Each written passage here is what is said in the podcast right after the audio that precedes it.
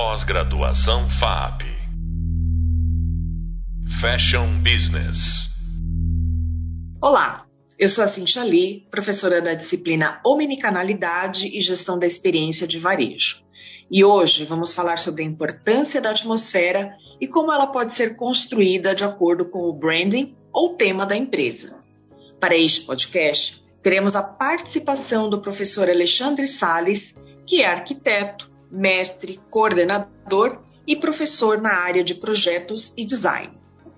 Como vocês já viram na videoaula do tema 3, hoje abordaremos sobre atmosfera ou ambiência, que é a tradução dos valores de marca pelo projeto de design e estilo da marca. A atmosfera tem se tornado muito importante nas marcas de varejo, principalmente no segmento de moda e beleza, porque traduzem o universo de gosto e estilo do cliente. Claro que a atmosfera não se limita somente a estas áreas, mas atualmente são as que mais se apropriam de forma criativa e com múltiplos exemplos no cenário brasileiro. Professor Alexandre Sales, seja muito bem-vindo ao nosso podcast. Sua experiência no mercado é bastante ampla e consolidada, tanto em projetos quanto na área acadêmica. Como você entende a experiência da atmosfera na construção identitária dos espaços de varejo? Olá a todos. É, a atmosfera, na realidade, é, tem um condicionante importantíssimo em relação à gestão da marca. Né? Porque quando pensamos no projeto de espaço, é, precisamos pensar num caráter imersivo da marca nesse espaço. Então, o que é interessante? Né? A, a marca ela estabelece é, uma série de signos, de simbolismos, né, de informações muito interessantes que estrategicamente podem ser recompostas, recontadas no espaço. Eu gosto de falar que quando a gente pensa em atmosfera, a gente também estabelece a narrativa né, do espaço. E isso faz com que a marca, na realidade, cresça, tenha aí possibilidades de desdobros, né, de informações, de melhor exposição do seu produto e de uma melhor aderência junto aos seus consumidores. Né? É, hoje, numa gestão multimídia, né, é, tanto na relação física e digital, a atmosfera também tem essa possibilidade de se converter, né, de se ligar, de se conectar entre esses diversos canais. Né? E isso passa pelo viés sensorial. Então, de uma maneira resumida, quando a gente pensa em atmosfera, marca, temos que pensar na sensorialidade ligada à marca.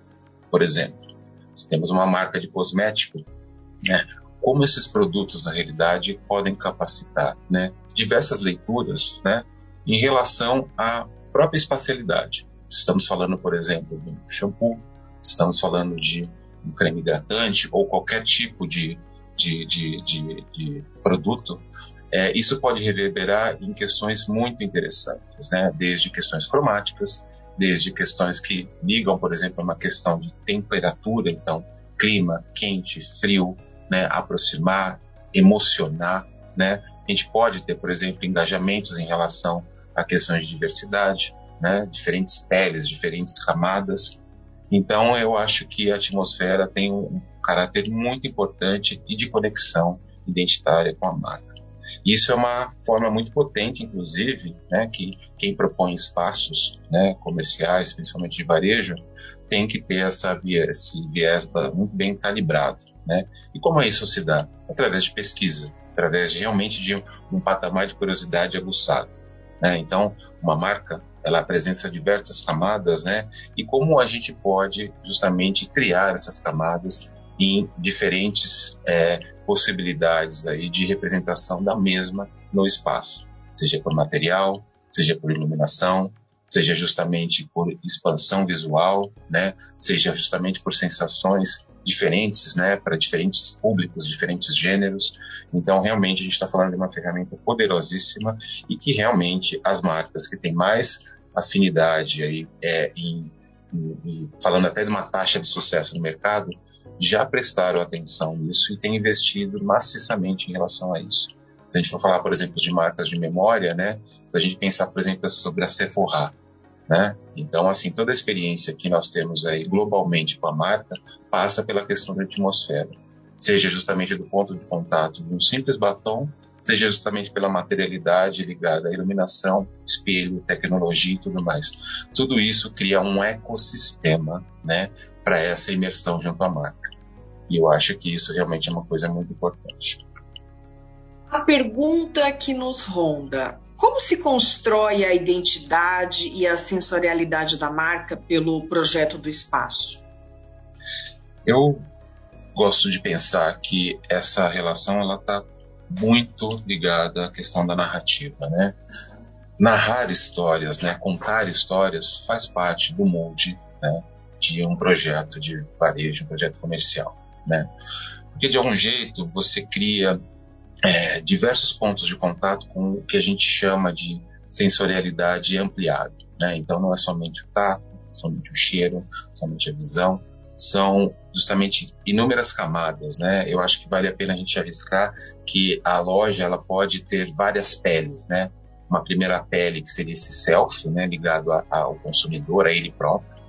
Uma outra camada ligada justamente a, a esse vestuário, como é que ele se relaciona em relação a, a, a essa camada perante o espaço, né? É uma camada até de identidade social, né? Como é que isso se interrelaciona, por exemplo, é, é, no engajamento de um produto, né? Então, se é um produto, por exemplo, que tem um viés vegano, um viés natural, isso pode ser repatriado justamente numa identidade, inclusive de lifestyle, né? Uma camada, inclusive, de mundo, né, de, de, de, de, desse ambiente, como essa loja, na realidade, está globalmente é, geolocalizada com uma, um posicionamento de marca. É por isso que quando a gente tem uma relação, por exemplo, de estar num ambiente, seja, como eu citei, né, da Sephora ou da Starbucks ou de qualquer outra marca global, vamos pegar, por exemplo, sei lá, Gucci, enfim, a gente consegue ver, mesmo com diferenças, às, vezes projetuais, de propostas diferentes, a mesma identidade, a mesma sensorialidade. Por quê? Isso está ligado diretamente ao DNA da marca. Está diretamente ligado a como essa marca conta a sua história. Né? E reforça isso através desses elementos que é, é, a gente entende como camadas, né, componentes de qualquer projeto de varejo. Seja ele um quiosque, seja ele uma mega store. Tudo isso está ligado realmente a uma interpretação de como esses pontos, literalmente de contato, né, interagem com esse é, usuário. E é muito interessante que a gente teve um desafio bastante grande em relação à a, a, a, pandemia, que foi trazer essa experiência para o digital, né? E como isso foi possível, por exemplo, na incursão, né, de desde vídeos, né, agora falando de uma maneira mais ativa sobre metaversos e tudo mais, como essa experiência também trouxe, né, um outro ponto de sensorialidade para justamente essa adesão, né, essa confirmação e essa fidelização com a marca.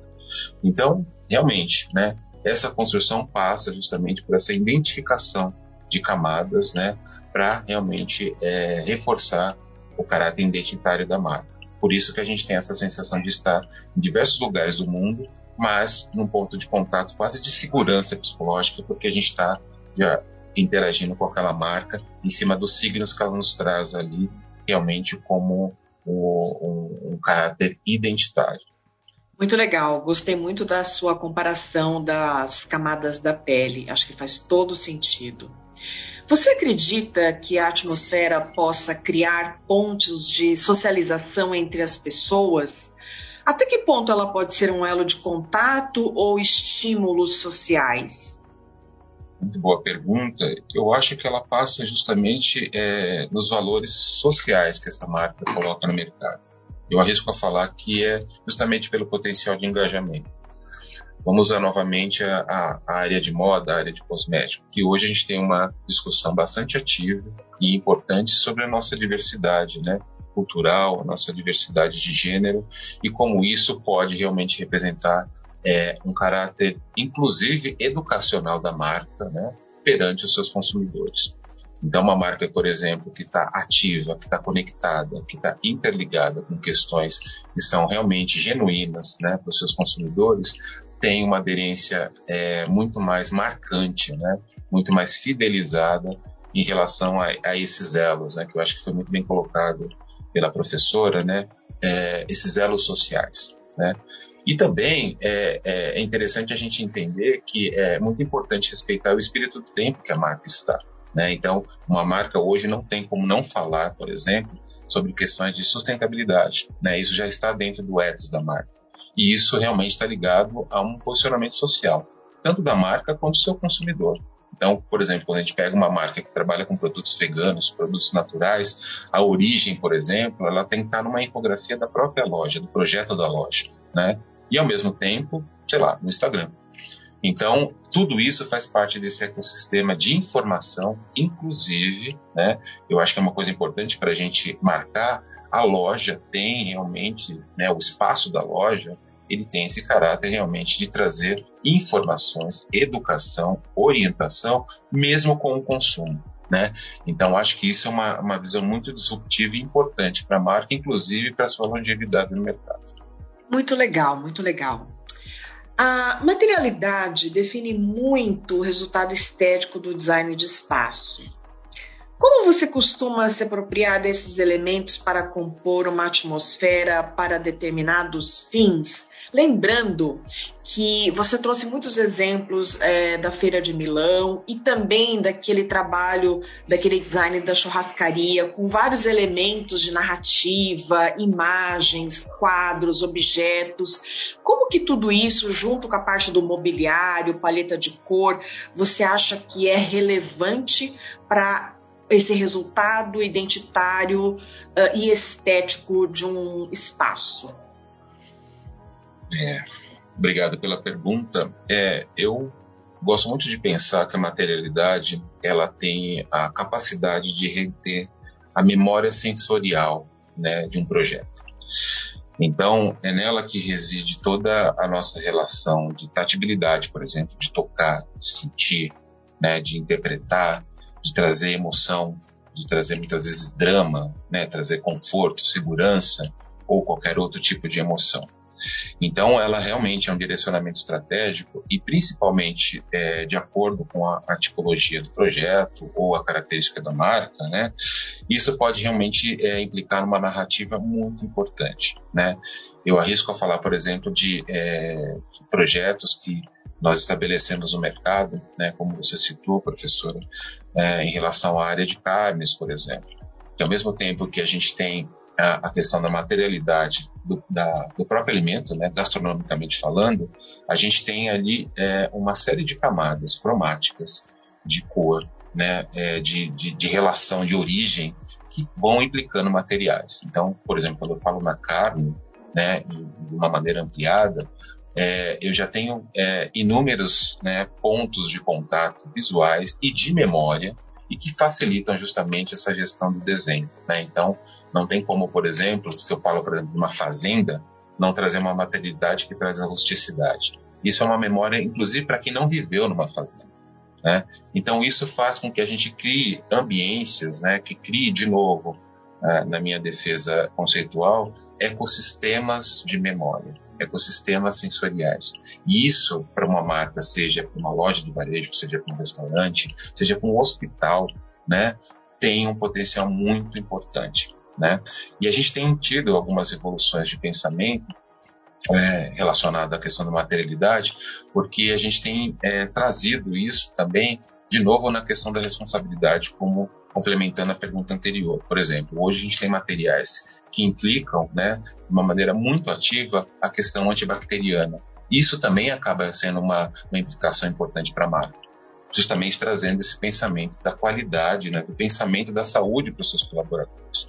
Então, de novo, né, a materialidade ela pode ser realmente um determinante, né, inclusive dessa confirmação de branding, de marketing, né, de ethos da marca para o seu público né? E isso, na realidade, pode ter uma conexão desde um frasco de perfume até o vidro que está na vitrine. Ele pode ter a mesma conversa, né? E isso realmente tem uma significância muito importante para a consolidação da imagem da marca em todos os seus pontos de contato, né? Sejam eles midiáticos, sejam eles físicos e seja justamente no ponto que eu acho que coroa essa pergunta, que é a questão da memória, né? Material é memória, né? E memória é aderência, né, é fidelidade. Isso para uma marca é importantíssimo. Professor Alexandre, hum, A biofilia, ela é importante? Ela vai ajudar a construir a atmosfera ou não? Eu posso usar ela em qualquer projeto comercial, corporativo, o residencial tem. Qual é a sua opinião em relação a isso?